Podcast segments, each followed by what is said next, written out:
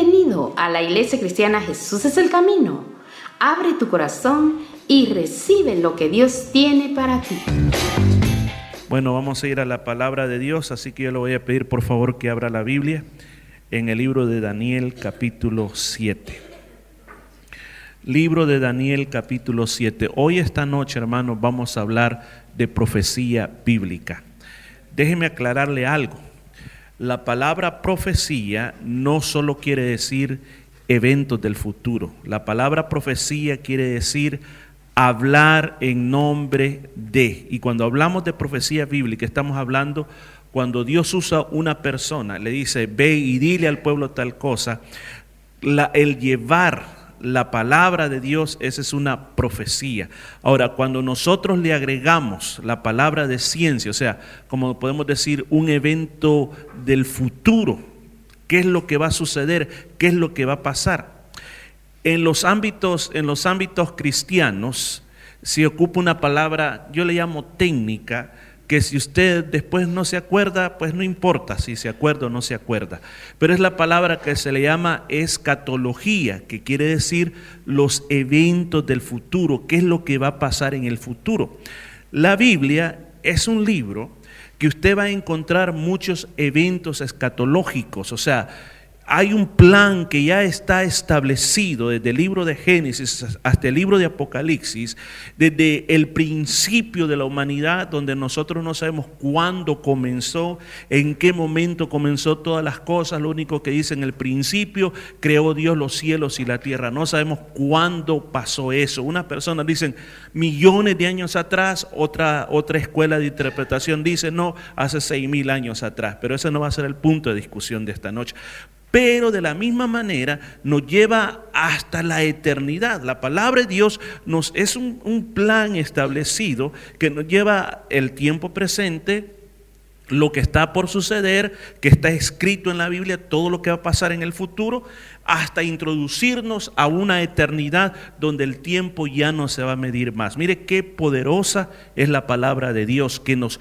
pone todo eso. Entonces, cuando entramos hoy, esta parte que entramos al libro de Daniel, el capítulo 7, ya dejamos la parte cronológica donde se nos venía contando la historia de Daniel desde que llegó ahí con los caldeos, como un muchachito quizás de 14, 15 años, lo llevaron cautivo, lo comenzaron a instruir en la ciencia, en la religión de los caldeos o de los babilónicos, y luego pasó el tiempo, vino Nabucodonosor, murió Nabucodonosor, vino otro rey, lo derrocaron, vino otro rey, lo derrocaron, y finalmente aparece Belsasar, cuando ya eh, Daniel ya era un hombre ya muy mayor, puede ser entre los 80 y los 90 años, cuando se dice y se recuerda que hablamos sobre la escritura, esa mano que escribió en la pared, y luego entra otro imperio, y luego Daniel sigue, pero recuerda, la semana pasada, si usted estuvo aquí presente o escuchó el mensaje, cuando lo último que se nos cuenta cronológicamente de Daniel fue cuando lo echaron en el foso de los leones, que él salió de allí y que siguió sirviendo bajo Darío y bajo Ciro, rey de Persia. Hasta ahí termina. Ahora llegamos a este momento cuando después de estar en este punto del fin de la vida de Daniel, nos retrocede para atrás a cuáles fueron las profecías, cuáles fueron, en otras palabras, las visiones que Dios le dio, cuáles fueron los sueños que Dios le dio, cuáles fueron los encuentros que tuvo con ángeles poderosos, eh, los encuentros que tuvo con el famoso arcángel Miguel también, todos esos, todos diferentes sucesos que el Señor le reveló, qué es lo que está por pasar en el futuro, le reveló sobre quién es el anticristo, las naciones que vienen, le reveló un montón de cosas. Ese es el momento que ahora va vamos a comenzar. Ahora recuerde, cuando yo estoy hablando de esto, no es simplemente para decir, ok, yo quiero demostrarles que la palabra de Dios es la verdad. Nosotros ya tenemos que a estas alturas estar convencidos que la palabra de Dios es la verdad. O sea, que mi trabajo no es convencer lo que la palabra de Dios es la verdad. Mi trabajo es llenarlo de fe para que nosotros estemos preparados para la venida del Señor. Eso es lo que, lo que me interesa. No me interesa tanto dar tanta información técnica porque a veces eh, no recibimos todos iguales la información. Hay muchos de nosotros que nos gustan nombres históricos, fechas históricas y muchas cosas más y otros no se duermen cuando oyen de esas cosas. Entonces vamos a tratar de tener un balance en, en esas cosas para que no nos cansemos y a la misma vez podamos recibir más de esta palabra de Dios. Entonces ahora, ¿dónde nos vamos a ubicar este día? Hoy nos vamos a ubicar en el capítulo 7, y esto dice aquí la palabra, y usted comienza leyendo, dice, en el primer año de Belsasar, rey de Babilonia, tuvo Daniel un sueño y visiones de su cabeza mientras estaba en su lecho. Luego escribió el sueño y relató lo principal del asunto. O sea, ¿a dónde nos vamos? ¿En qué momento de la vida de Daniel pasó esto?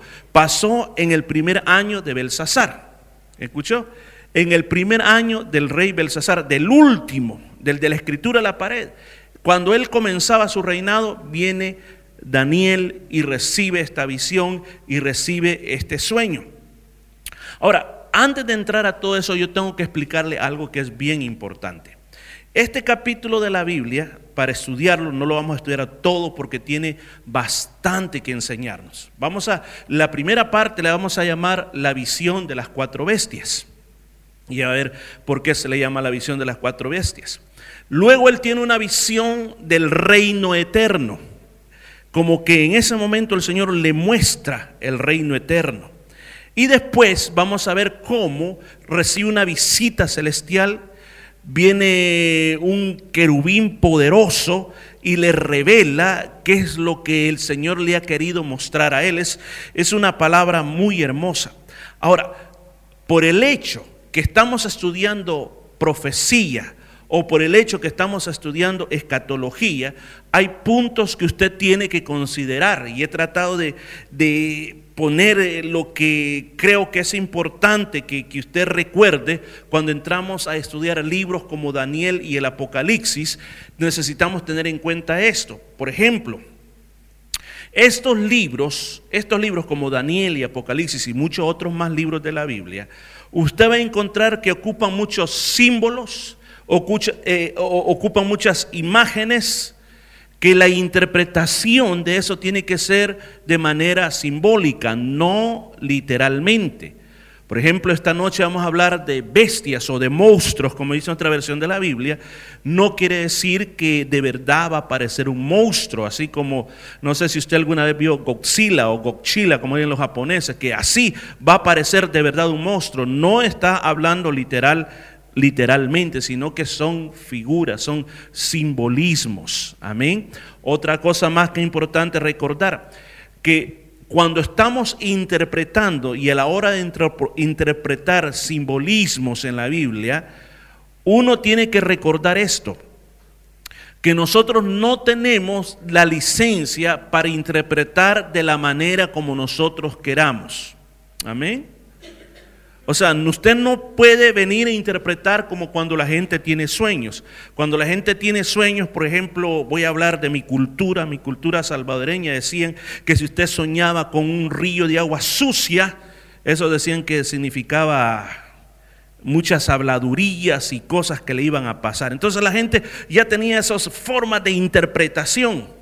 Entonces, hay personas que a la Biblia y especialmente al Apocalipsis o al libro de, Daniel lo quieren interpretar de esa manera. Dicen, yo creo yo lo, lo, veo de esta manera. No, escuchen, no tenemos licencia para interpretarlo de esa manera, sino que la misma palabra de Dios, vamos a encontrar la unidad bíblica, que la misma palabra de Dios da interpretación. Ahora, hay cosas, por ejemplo, cuando se dice el famoso misterio del 666 en el caso del anticristo, ¿por qué razón la Biblia no nos dejó claro qué es lo que significaba ese triple seis, sino que dice que la mente que tenga sabiduría? Porque hay cosas que Dios no las ha querido revelar y tienen que quedar así. Ah, hay, una, hay una expresión que se dice en la teología, especialmente cuando uno está estudiando esto, le enseñan esto, le dicen, donde la Biblia habla, usted tiene que hablar, donde la Biblia calla, mejor cállese usted.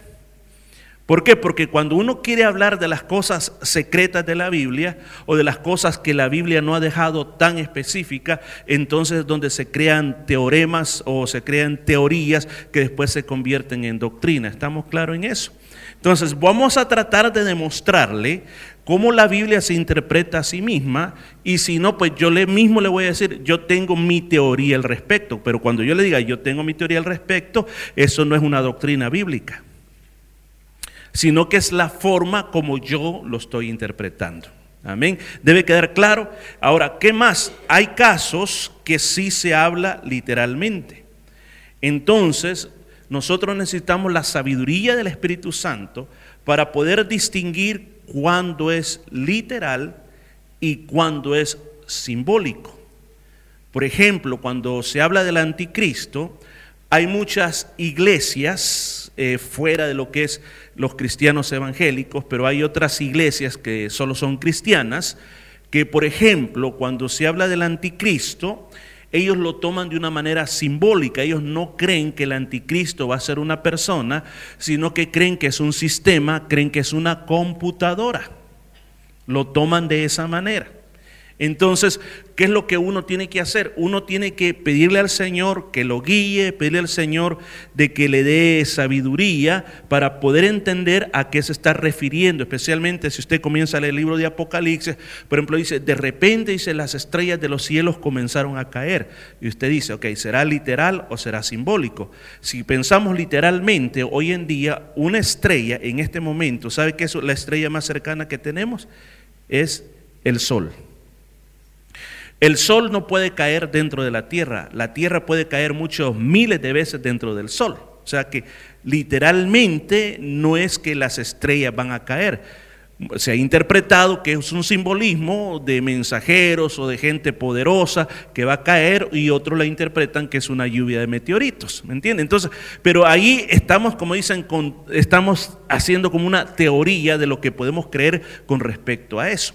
Entonces es bien importante poder distinguir eso también. Ahora, hay otro principio que les llama el principio de doble referencia del Espíritu Santo. ¿En qué sentido? Hay ocasiones de que los profetas o la palabra profética se ha dado y tiene un cumplimiento para esa generación, se va a cumplir para ellos, pero también se va a cumplir para el final. O sea que un mismo acontecimiento tiene doble repercusión. Le pongo un ejemplo. El Señor estaba ahí por el año, llaman casi el año 40 de su época, 30 y algo por ahí. Entonces él dijo, él dijo, antes que pasara, dijo de que no iba a quedar piedra sobre piedra que no fuera derribada, ¿verdad? Ahora, yo quiero aclarar algo que, quizás este, eh, no fui claro.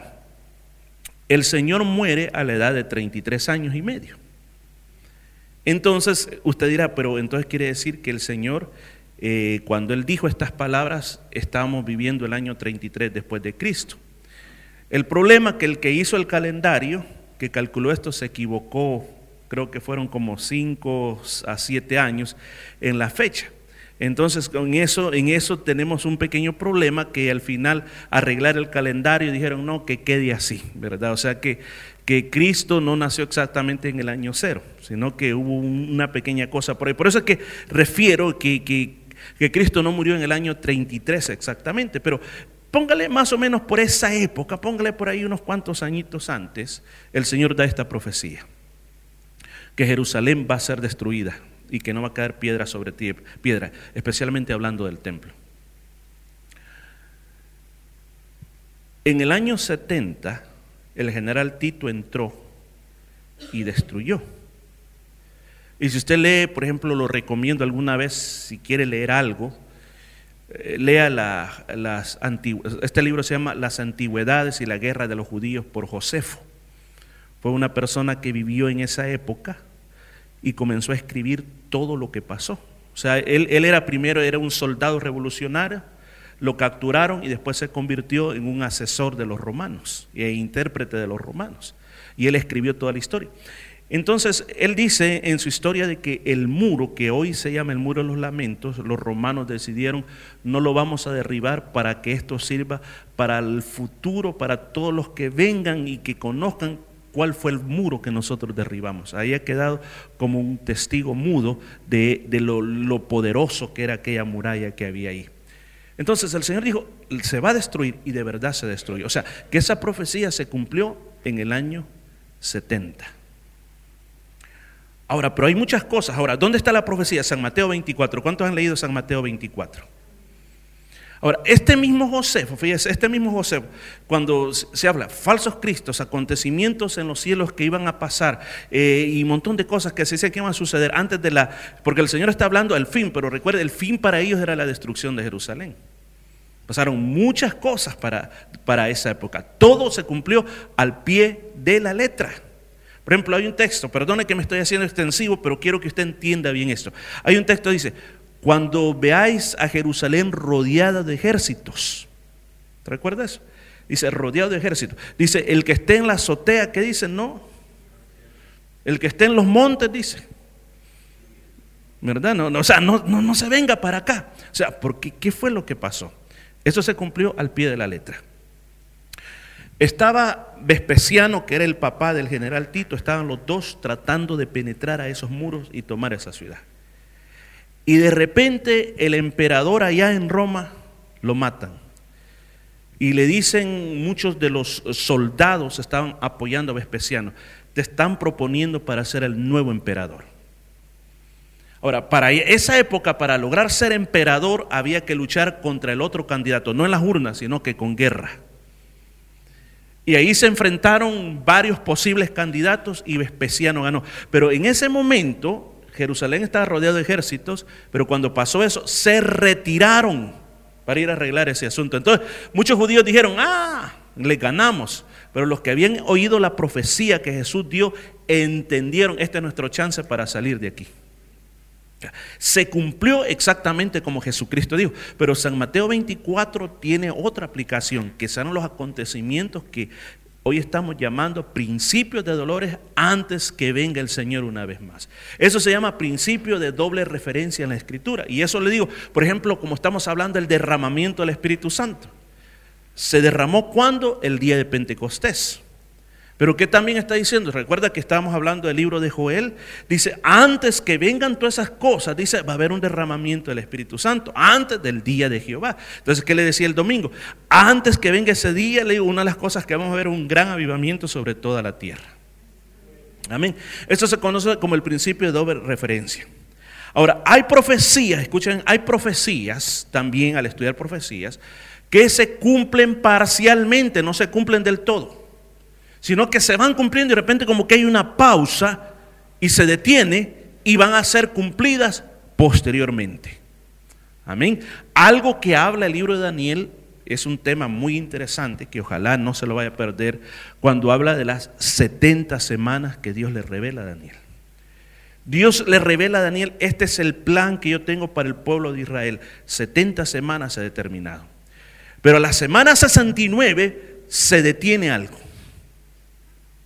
y se pone una pausa al plan de Dios para con Israel.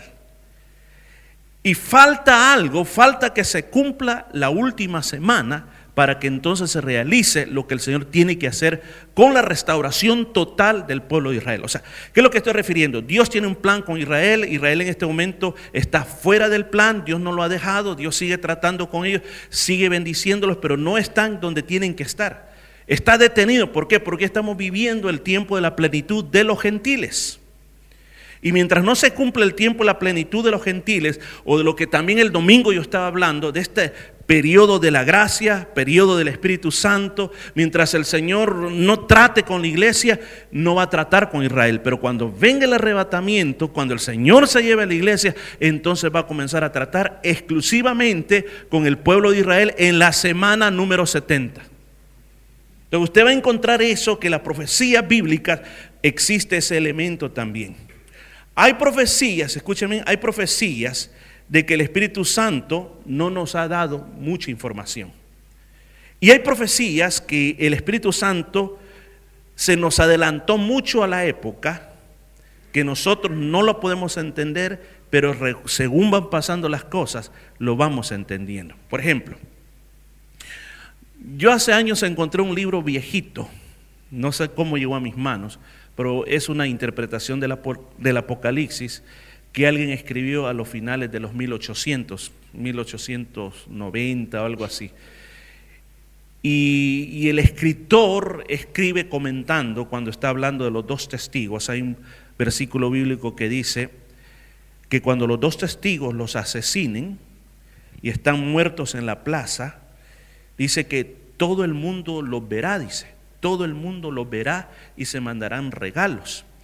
Y bien recuerdo el comentario que pone el escritor y dice, hoy por hoy no podemos entender cómo todo el planeta puede estar viendo un acontecimiento a la misma vez.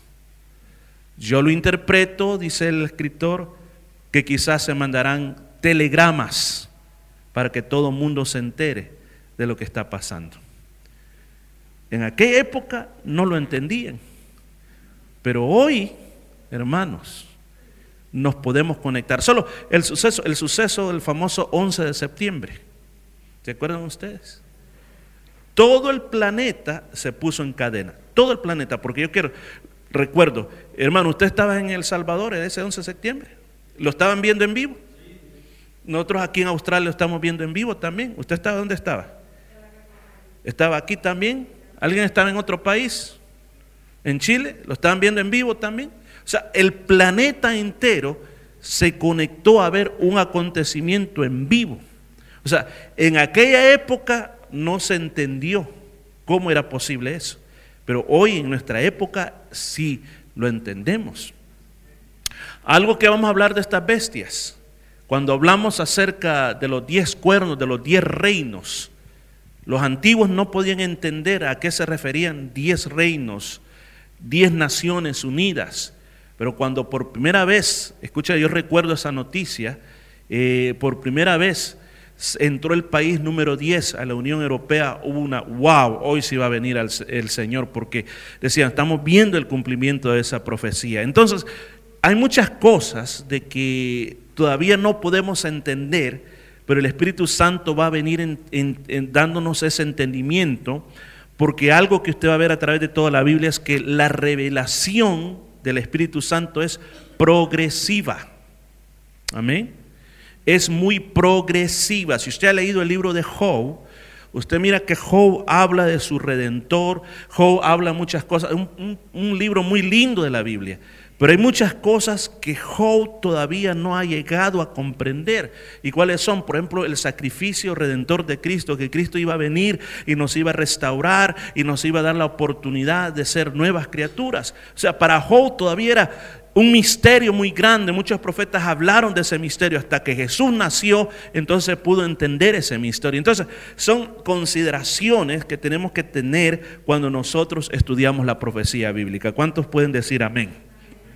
Bien, hoy entendiendo eso, poniendo esa base, entremos en materia. La visión de las cuatro bestias. O sea, ¿qué fue lo primero que pasó? Dijimos que fue en el año primero el rey Belsasar. Tuvo sueños y visiones. Ahora, las escribió para que nos fueran relatadas a nosotros. ¿Qué vio? Dice aquí la palabra de Dios que lo que él vio, dice, he aquí, los cuatro vientos del cielo combatían en el gran mar.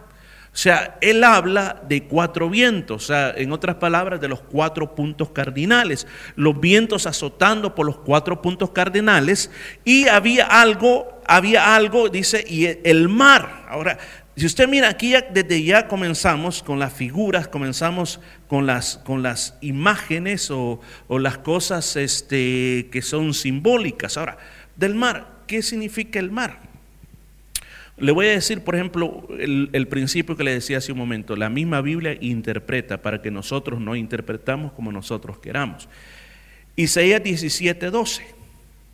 Isaías 17:12.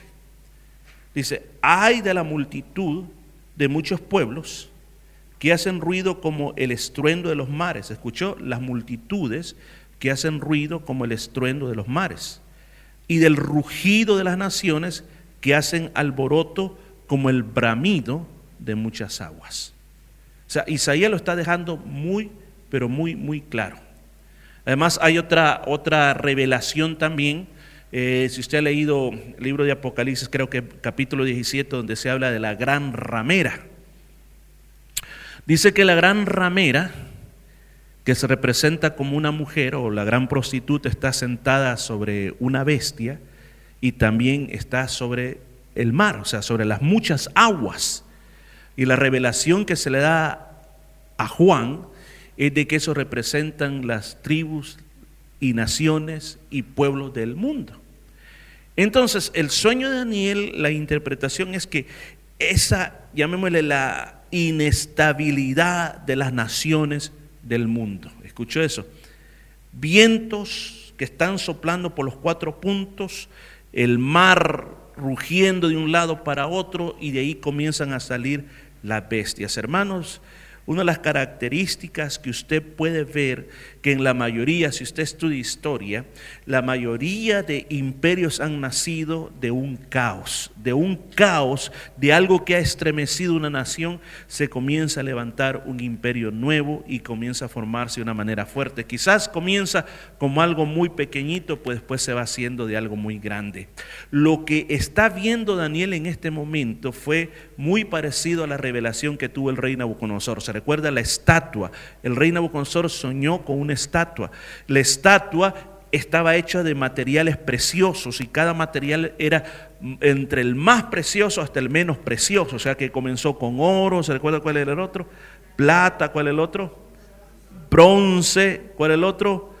hierro y por último el barro mezclado con el hierro. Entonces, cada, cada uno de esos, cada uno de esos representaba un imperio cada uno de esos. O sea, el Señor le mostró a Daniel, le dijo, mira, estos son los imperios que van a venir, este es eh, eh, la cabeza de oro, eres tú, oh rey Nabucodonosor, que el Señor te ha entregado esta grandeza, luego viene otro imperio que va a ser inferior a ti, etcétera, etcétera. Entonces, exactamente esta visión de las cuatro bestias, el Señor le revela lo mismo a Daniel, pero le da cierta información extra con la número cuatro. Entonces, ¿qué le comienza a decir con la primera bestia? Si usted puede leer la palabra de Dios, dice en el versículo 4, la primera era como león y tenía alas de águila. Escucho eso. Era como un león, pero tenía alas de águila. Ahora, si usted ha visto una foto de la famosa puerta del Istar, creo que se llama, que está en Babilonia, Recuerda que esas puertas existen. Saddam Hussein trató de edificar la vieja Babilonia y en algunos museos todavía están los leones alados. Los persas, los asirios, los caldeos, le gustaba tener los leones alados. Ahora, ¿quiénes eran? Les, da un nombre, no me recuerdo el nombre exactamente, pero sí en la mitología de ellos, los leones alados se ponían para proteger a los reyes. Por eso es que los ponían a las entradas de las puertas de los palacios para que dijeran, así nuestro palacio va a estar protegido por esta criatura mitológica. Ahora, cuando lo mira Daniel, él mira que está ahí el famoso Dios protector para ellos, pero Daniel mira aquí que dice que yo estaba mirando hasta que sus alas fueron arrancadas, fue levantada del suelo, se puso en niesta sobre los pies a manera de hombre y le fue dado corazón de hombre. O sea, del nivel mitológico que tenía esta cosa, se le arrancan las alas, cae como un hombre, se le da corazón de hombre. O sea, está hablando de dos humillaciones que tuvo que pasar el imperio babilónico. Uno, se recuerdan los siete años de Nabucodonosor, que por siete años él se comportó como una bestia, comiendo pasto, eh, le creció el pelo, las uñas, siete años pasó así. ¿Y cuál era la próxima que iba a pasar? Lo que iba a pasar con Belsasar. Recuerda la noche que él murió, que él estaba en una gran fiesta, eh, en vez de estar defendiendo la ciudad contra la invasión que venía, y en una sola noche pereció el imperio babilónico. Se acabó la cabeza de oro, se acabó el león este que estamos hablando aquí. Pero avancemos a la siguiente, la segunda bestia, todavía me queda un poquito de tiempo, la segunda bestia. Versículo 5, he aquí otra segunda bestia semejante a un oso el cual se alzaba de un costado más que el otro y tenía en su boca tres costillas entre los dientes y le fue dicho, levántate y devora mucha carne. Es interesante que las naciones de la tierra les gusta identificarse muchas naciones con ciertos animales. Por ejemplo, los franceses, ¿sabe cuál es el, símbolo de los franceses? ¿Quién sabe? Los galos, los gallos, o sea, los gallos, un gallito, ese es el símbolo de los franceses. Los italianos. No, los leones, ¿quiénes son los leones? ¿Quién tiene, quién? Solo piensen en el escudo. ¿A dónde? Ah? Inglaterra. Inglaterra en su escudo tiene, por ejemplo, Australia, ¿qué son? Los canguros. Amén. Por ejemplo, ¿ah? México tiene el águila. Muy bien. Entonces, mira, las naciones se identifican con un animal para identificar cuál es la parte motivacional que tiene la nación. Entonces, mire, aquí presenta, presenta que la segunda bestia era como un oso. ¿Cuál fue el imperio que vino después de los caldeos, de los babilónicos? Fueron los medo-persas, o sea que eran dos naciones unidas para conquistar. Dice, dice aquí la palabra que, se inclinaba más de un costado que el otro. ¿Por qué razón? Recuerden que eran dos naciones que se unieron, pero una comenzó a comerse a la otra. Finalmente los medas desaparecieron y los persas tomaron el control total. Dice que tenía tres costillas, tres costillas en su boca. Dice que la Biblia no se equivoca. Porque para ellos llegar a derrotar a Babilonia, tuvieron que derrotar dos imperios más, a los egipcios y otro imperio que se llamaba Lidia. Egipto, Lidia y Babilonia eran las tres costillas que ellos tenían en la boca. Entonces, aún antes que sucediera, ya se les estaba diciendo aquí qué es lo que iba a pasar con ellos. Ahora, ¿por qué razón se les presentó como un oso? Porque fíjense que los persas tenían una, una, cualidad, que ellos les gustaba hacer bastante, como le dicen, bastante show off. O sea, como dicen, mostrar, eh, miren que podemos. Por ejemplo, ¿sabía usted? Cuando fueron a atacar Grecia, cuando fueron a atacar a Grecia, que era uno de sus peores enemigos que tenían, la fueron a invadir con un ejército de dos millones y medio de soldados. Imagínense. Y soldados con elefantes. Escuchen, usaron elefantes porque el imperio de ellos iba hasta la India. Y comenzaron a incorporar elefantes en su armada. ¿Para qué? Para atacar para comenzar a aplastar a todo mundo que se le pusiera enfrente. O sea, eran, terribles los, los, los, persas, que por eso inclusive aquí se les, se les presentaba como un oso, un oso, un oso con poderío para devorar. La tercera bestia, vamos aquí, la tercera bestia. Después de esto, versículo 6, después de esto miré he aquí otra semejante a un leopardo. ¿Cuál es la característica del leopardo? Rapidez con cuatro alas de ave, o sea que, imagínense, si con dos podría volar, con cuatro ya parece supersónico. Dice, cuatro alas de aves en su espalda tenía también esta bestia cuatro cabezas, no solo una, tenía cuatro cabezas y le fue dado dominio. Todos sabemos históricamente de que el imperio persa no pudo nunca derrotar totalmente al imperio griego, perdón, a la, nación de Grecia. Y se dice que cuando ellos vinieron con dos millones y tanto de soldados, ellos solo tenían 30 mil soldados y con los 30 mil soldados derrotaron a todos los persas. ¿Por qué razón? Porque el soldado griego aprendió algo, a luchar efectivamente y con inteligencia. Eran bien, eran bien rápidos y no solamente eso, sino que, recuerda, ellos originalmente eran ciudades, estados, no eran unidos. No eran unidos. Por ejemplo, Atenas, Esparta, Macedonia, algunos de los corintios eran diferentes estados, los cuales no se querían, siempre estaban en guerra. Pero este hombre macedonio, Alejandro el Grande lo logró unir a todos, era muy joven cuando él comenzó a hacer eso y comenzó a conquistar toda Europa, con que llegó hasta la India, llegó hasta la misma India. Rápidamente, rápidamente logró conquistar. Él murió casi a los 30 años. No logró disfrutar mucho de su imperio. Pero cuando él murió, mira, aquí está. Por eso dice rapidez, las conquistas fueron rápidas, rápidas, rápidas. Pero dice que el, el leopardo, ¿cuántas cabezas tenía? Pues fíjese, aquí estamos hablando de antes que sucediera. Fue en el primer año del rey Belsasar cuando este, Daniel recibió esta profecía. Y sabe que cuando murió Alejandro el Grande, el imperio de él no se lo dejaron al hijo de él, sino que a sus cuatro generales lo dividió. Aquí tengo los nombres. Por ejemplo, a Casander le dejó Macedonia y Grecia, a Lisimacus, Tracia y Bitinia, a Ptolomeo, Egipto y a Seluco, le dejó Siria. O sea, las cuatro cabezas. O sea, todo va pasando tal como la palabra de Dios lo está diciendo. Por eso dice, cielo y tierra pasará, mas mi palabra no pasará. Mire, wow. Me quiero apurar y quiero dejar esto de una manera que nos vayamos a nuestra casa con algo tremendo. La cuarta bestia. Cuarta bestia.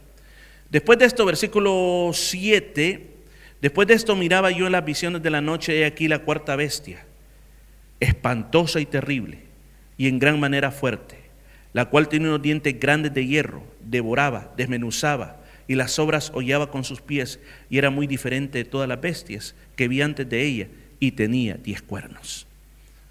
Aquí es donde aplicamos el punto que hay profecías que se cumplen parcialmente y falta otro pedazo por cumplirse. Porque ¿de qué está hablando inmediatamente? Los griegos fueron derrotados por los romanos. Los romanos entraron a la escena y todos sabemos y hemos visto películas y hemos leído historia, hemos visto documentales de la disciplina, el poderío, la fuerza que tenía el imperio romano. Por muchos siglos dominaron el mundo. Muchas de las cosas que hoy en día hay los tenemos gracias a los romanos. Los números, los números que nosotros tenemos, eh, perdón, las letras, las letras son letras romanas las que nosotros ocupamos hoy en día. El sistema del Senado, el sistema político son, son cosas que nosotros hemos heredado de los romanos. El descubrimiento del cemento, lo que tanto se ocupa para pegar todo esto los ladrillos, los romanos, todo viene de los romanos, un montón de cosas que, que, los romanos nos heredaron a nosotros. Ahora, pero eh, cerca del año quiero ver, el año 400 y 426 dejó de existir. Estamos hablando, no estoy hablando, de, porque recuerda que se partió en dos, Roma y Constantinopla, estoy hablando solo de Roma. 426 se acabó. Entonces dirá, ¿y qué pasó con esta bestia terrible y grande y con la bestia de los diez cuernos? ¿Qué pasó con eso? Es que ahí paró el imperio romano. Pero aquí ya Daniel está comenzando a ver hacia el más allá. Diez cuernos. Hermanos, quiero explicar algo.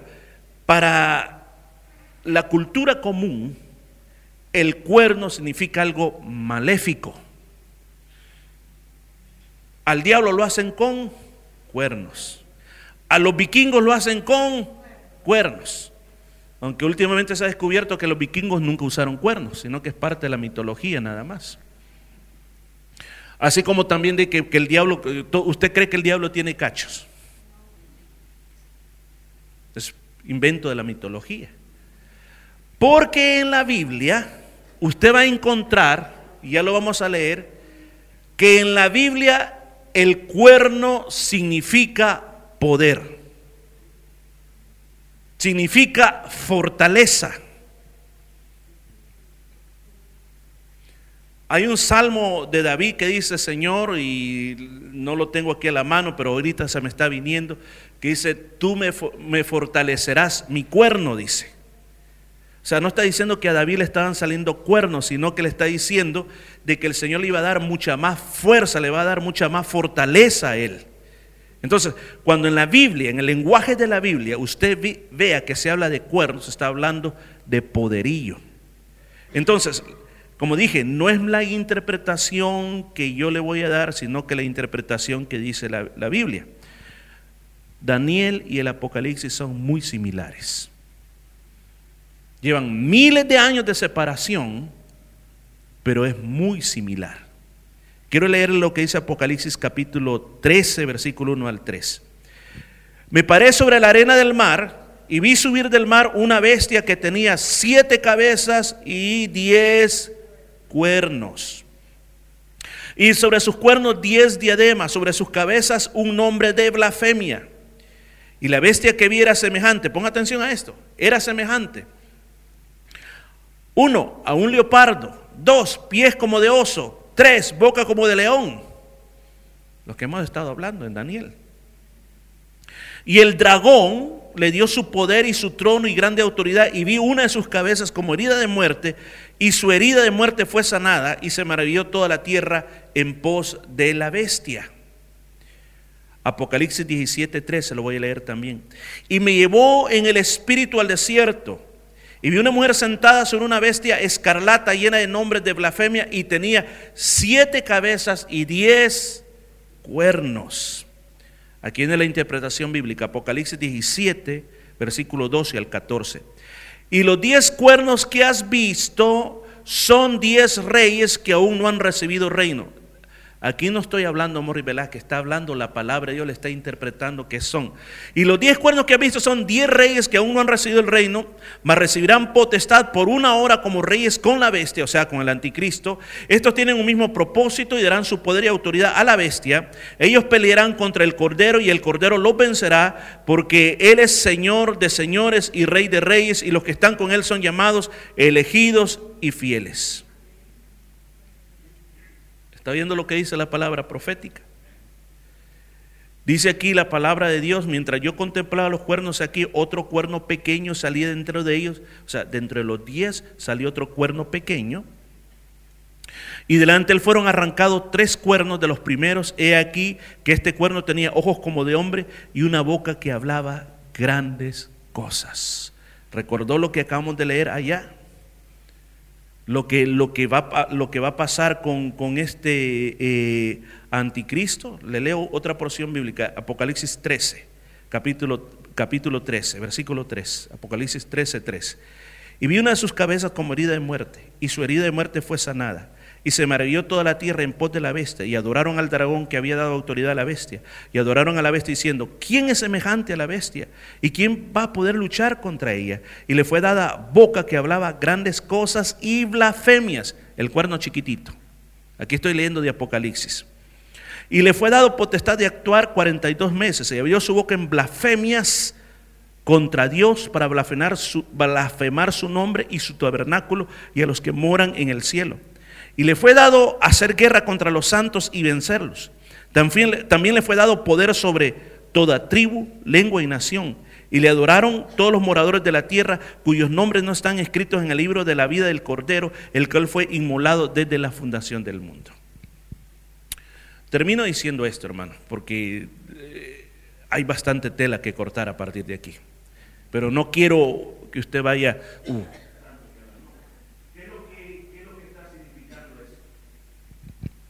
Básicamente, hermanos, lo que está significando esto es lo, siguiente.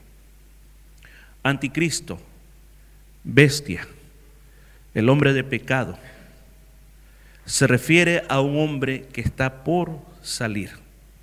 Puede ser que ya esté vivo, ya sea un hombre adulto.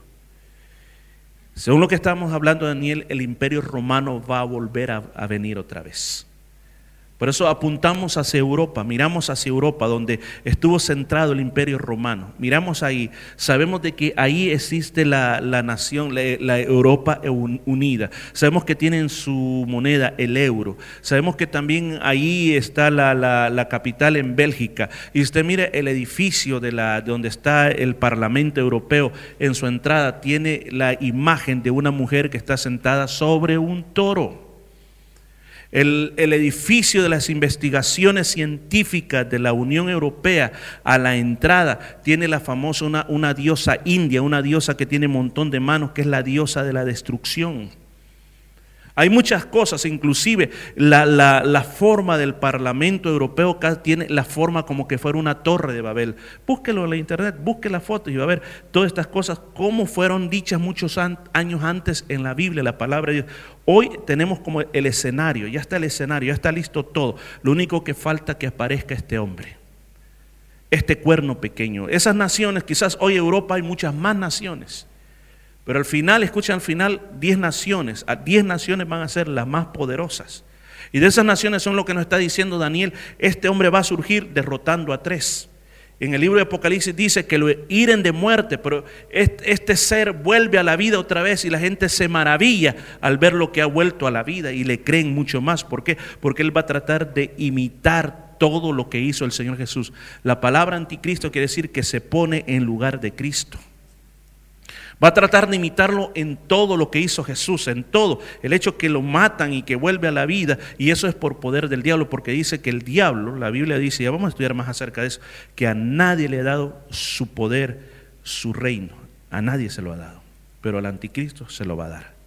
¿Para qué? Para traer el juicio de Dios sobre la tierra. Recuerda lo que dice ahí, que se le da poder para hacer guerra a los santos.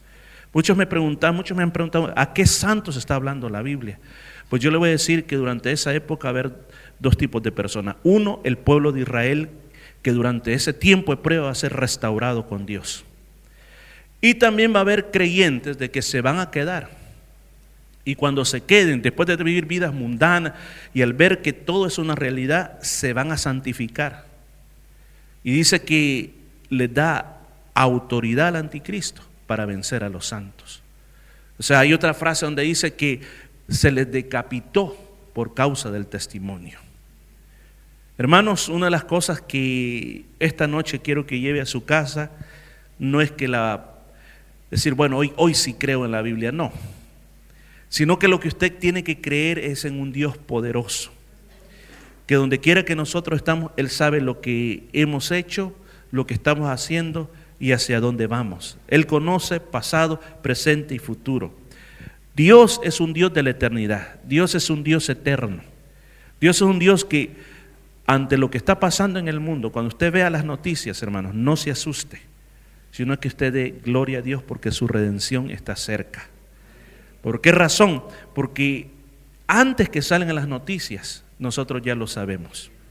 Eso es lo que usted tiene que tomar en cuenta. Antes que salga la noticia, usted puede decir con todo orgullo, mi Señor lo dijo antes. Mi Señor lo dijo antes.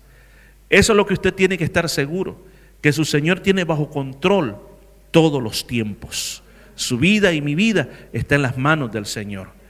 Daniel pudo ver todas estas cosas, pero para que nosotros hoy nos venga esa paz de que con Dios todos los tiempos están en las manos de Él que yo no sé qué es lo que está pasando en este momento en su vida. ¿Qué pasó ayer? ¿Qué está pasando ahora? Y quizás tiene miedo para el futuro. ¿Qué va a pasar cuando pase esto y cuando pase el otro y cuando pase el otro? Simplemente piensa, Dios es el Dios de la eternidad y a Él nada se le escapa de la mano. Tu vida no se le va a escapar de la mano tampoco. Él sabe lo que está haciendo ahora con su vida. Usted solo confía en Él que Dios, hasta inclusive Albert Einstein le dijo de esta manera, Dios no juega a las canicas. En salvadoreño es Dios no juega a las chibolas. O sea, ¿qué quiere decir eso? Que Dios no hace las cosas al azar. Dios todo lo tiene planeado. ¿No cree que es lindo tener un Dios de orden? Inclina su rostro, vamos a orar, pueblo. Gracias, Señor, por esta noche. Vamos a nuestros hogares, Señor, contentos por esta palabra tan preciosa, por este libro de libros, que es un libro poderoso que nos habla de todo lo que va a estar pasando, tu plan, todo lo que tú vas a hacer.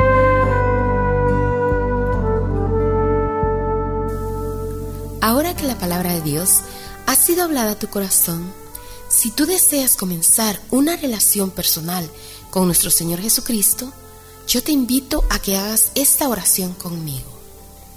Señor Jesús, Reconozco que soy un pecador y que tienes el poder para limpiarme de todo pecado. En este día te invito a que tomes mi vida y me limpies de toda maldad. Gracias por perdonarme y recibirme como tu hijo. Amén.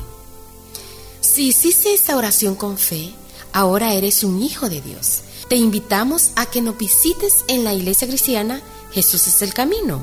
Estamos ubicados en el número 73 de la Nolamara Avenue en Nolamara. Asimismo, te invitamos a que leas tu Biblia. También ora. Orar es hablar con Dios. Habla con Dios todos los días. Habla con el Señor y dile todo lo que tú sientas en tu corazón. Y también por último, te invitamos a que le cuentes a otros de ese paso tan maravilloso que tú has dado en tu vida y esto será de gran bendición para otras personas.